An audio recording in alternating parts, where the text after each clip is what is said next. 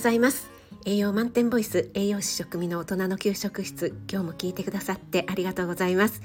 初めて聞いてくださった方栄養のこと食べ物のことすぐに役立つミニ知識をなるべくわかりやすく配信しています。フォローいいね押していただけると嬉しいです。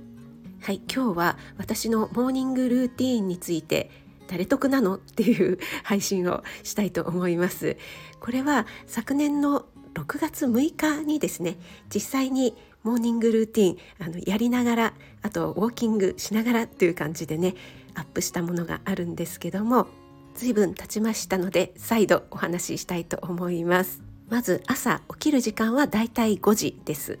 そして朝起きてすぐやることっていうのがベッドメイキングですね。シーツとか布団がぐちゃぐちゃになっているっていうのがやっぱりちょっと気持ち悪いですよね。そして朝起きたら私は割とすぐに着替えます。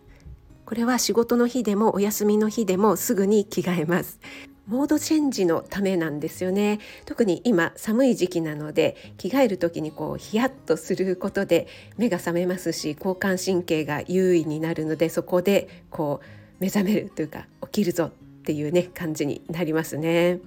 そして洗濯機をさっさと回してしまいます。で左右を飲んで朝ライブをやる火木道はだいたい朝の6時10分ぐらいから始めているので、えー、ラジオ体操をですね、えー、ミュージックバイ食味で セルフで、えー、自分でねちゃんちゃちゃちゃんって言いながら軽くラジオ体操をしてライブを始めます。そしてライブが終わってだいたい6時40分ぐらいですかねウォーキングに出かけます。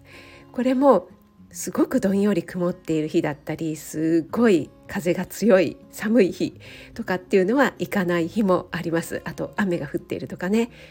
その時はなるべく室内で踏み台昇降とか軽い運動をするようにしているんですけども必ずウォーキングに行くというような縛りにはしていません。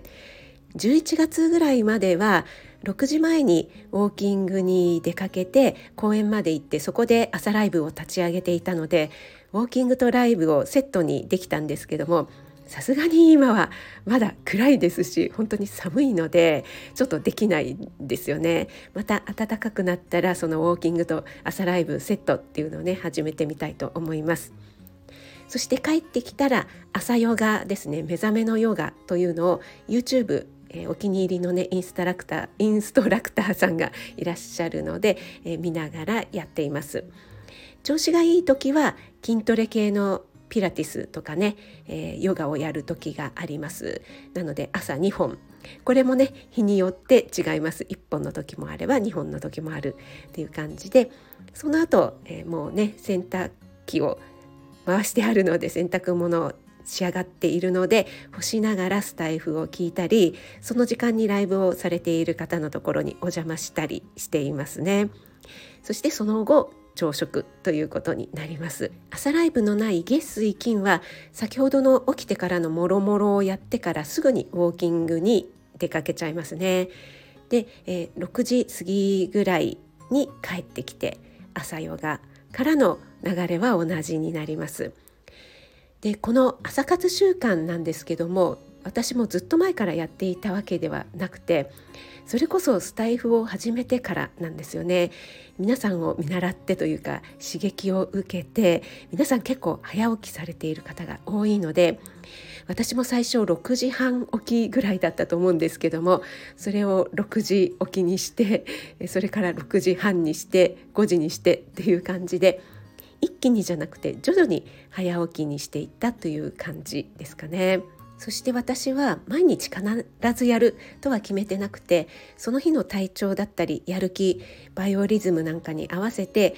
5時起きじゃなくて6時ぐらいになってしまう時もあります6時だとねちょっと慌ただしくなってしまうのでこれはあんまり良くないんですけどね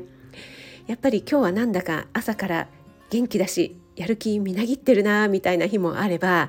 なんか今日やる気が出ないなっていう日もあるんですよね。そういう時は無理をしないでゆるいねほぐしのヨガだけにしたりっていう風にしています。